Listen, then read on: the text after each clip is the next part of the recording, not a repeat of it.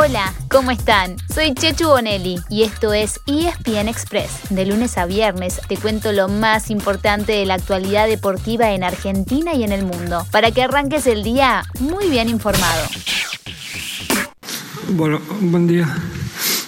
La verdad que no. No sé si va a poder hablar.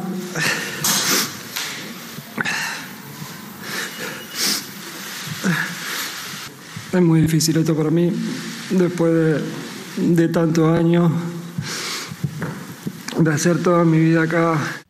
Fue una despedida muy pero muy emotiva. Hablamos de la conferencia de prensa que dio ayer Lionel Messi en el Camp Nou para decirle adiós al Barcelona. Como acaban de escuchar, a Lío le costó empezar. Entre llantos, explicó lo difícil que era para él dejar la que fue su casa durante 21 años. Dijo que siempre dio todo por el club y que le hubiese gustado despedirse en la cancha y con los hinchas. Y no entró en polémicas con los dirigentes sobre los motivos de no haber podido renovar su contrato. Simplemente remarcó que él hizo todo lo posible para quedarse. En cuanto a su futuro, ante la pregunta sobre el Paris Saint-Germain, contestó que por ahora es solamente una posibilidad Escuchémoslo. Está sonando mucho el nombre del Paris Saint-Germain. ¿Dónde vas a ir? ¿Dónde vas a jugar la próxima temporada?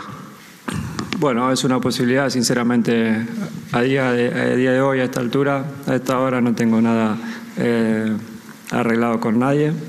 Es verdad que cuando salió el comunicado tuve, tuve muchos llamados, varios clubes que, que se interesaron y y nada, eh, todavía no tengo nada, nada cerrado, pero, pero sí que, que estamos hablando, obviamente.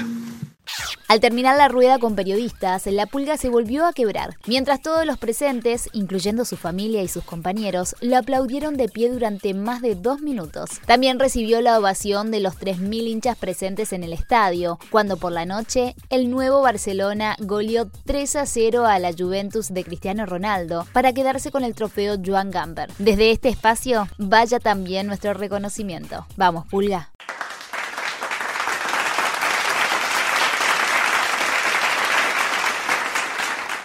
Volviendo al que parece ser el próximo destino de Messi, el PSG, el club habría reservado la Torre Eiffel para el martes. Fue en ese mismo lugar donde se hizo la presentación de Neymar cuando llegó al equipo parisino. Mientras tanto, arrancó el torneo y el equipo de Mauricio Pochettino le ganó 2 a 1 como visitante al Troyes. Y el último campeón, el Lille, igualó 3 a 3 con el Metz.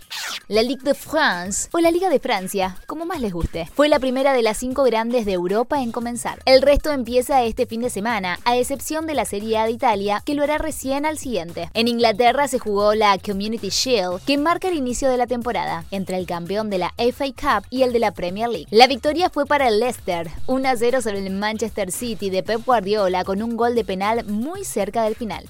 El fin de semana hubo otra despedida la de Tokio 2020. Los Juegos Olímpicos llegaron a su fin el domingo con la ceremonia de clausura, pero antes Argentina consiguió dos medallas más. Una fue la de las Leonas, que tenían podio asegurado en el hockey. El viernes cayeron 3 a 1 en la final frente a Países Bajos, un rival siempre complicado, y sumaron su tercera medalla de plata y quinta en total, ya que además tienen dos de bronce. La otra fue una histórica, para los pibes del vóley. En el partido por el bronce vencieron a Brasil 3 a 2 para igualar lo conseguido en Seúl 1988 también en Asia y en el clásico sudamericano. Fueron entonces una plata y dos bronces, ya que hace unos días, aunque parece que hace años, el equipo de Puma 7 había sido tercero en el rugby. Estados Unidos terminó al tope del medallero con 39 oros, seguidos por China con 38 y el organizador Japón con 27. La próxima cita será en París, 2024. Hey Roger, happy 40th birthday, 40th, wow. No hace falta que traduzcamos el Happy Birthday. El que hablaba recién es ni nada menos que Novak Djokovic. Igual que muchos otros tenistas, Nole le estaba deseando muy felices 40 a Roger Federer, que cumplió años ayer. Eso sí, su majestad no tiene planeado jugar durante las próximas dos semanas. Ya anunció que no estará en los Master 1000 de Toronto y Cincinnati y no se sabe si participará del US Open. De nuestra parte, también le deseamos un muy pero muy feliz cumpleaños.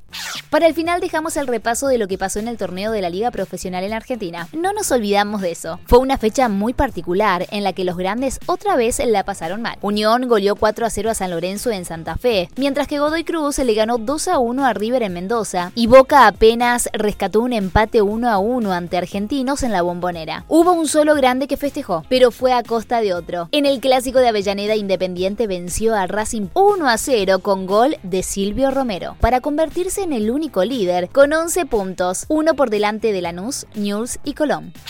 El clásico de Avellaneda es para Independiente. El gol lo marcó Silvio Romero. El rojo a esta altura de la noche, a esta altura del campeonato.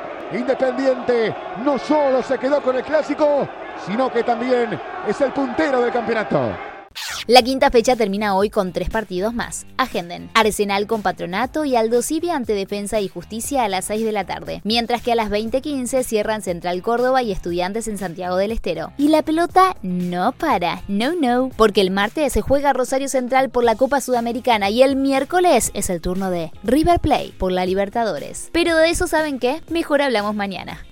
Y así llegamos al final de nuestro episodio de hoy. Soy Chechu Bonelli y de lunes a viernes te traigo las noticias deportivas más relevantes para que arranques el día muy bien informado. Te espero en el próximo ESPN Express. Y no te olvides, dale clic al botón de seguir para recibir una notificación cada vez que haya un nuevo episodio disponible. No te vas a arrepentir.